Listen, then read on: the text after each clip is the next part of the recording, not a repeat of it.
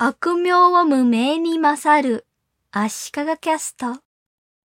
前回は場所空間の概念を持ったビデオチャットサービスを紹介しましたが、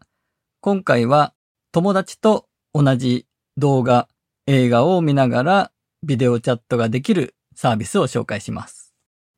Facebook にも動画ウォッチパーティーという機能があって、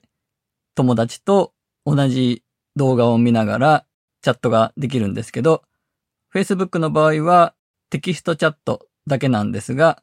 今回紹介するのはビデオチャットができるというサービスです。まず、スクワッドというサービスがあって、これが一押しですね。squad スクワット app.io というドメインです。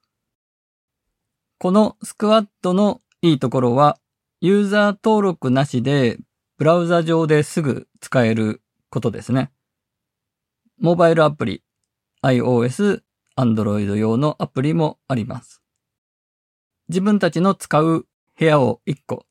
スタートルームというところでルームを作って、その URL を共有して他の人に参加してもらいます。一緒に見られる動画は画面共有を使って共有しているものか、YouTube、TikTok、あと映画というのがあって、映画そのものが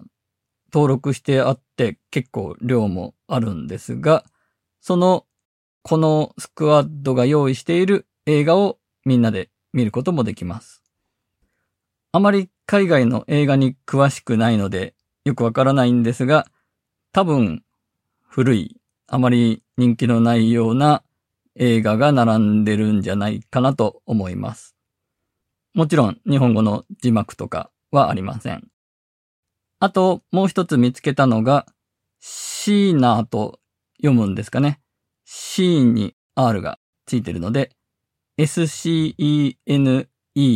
に R がついてるシーナーというものなんですが、これは Chrome の拡張機能で立ち上がるようになっています。バーチャルムービーシアター、バーチャルな映画館と名乗っているツールなんですが、残念ながら Netflix か HBO という動画配信の動画しか見られません。なので日本では Netflix だけだと思うんですが、ネットフリックスに入っている人同士が同じ作品を見ながらビデオチャットするというのに良さそうです。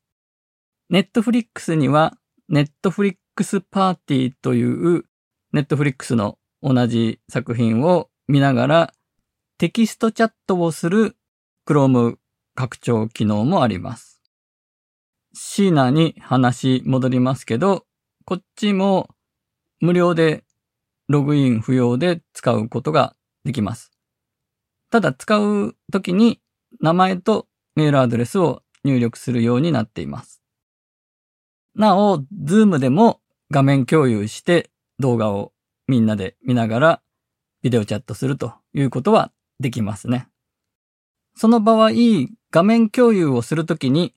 コンピューターの音声を共有というチェックボックスを入れる必要があります。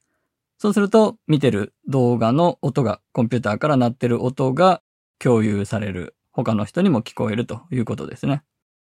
もう一つチェックボックスがあって、ビデオクリップに対して画面共有を最適化というのがあるので、まさに動画を共有する用途の場合には、このチェックボックスを入れた方がいいんでしょうね。あと、LINE も最近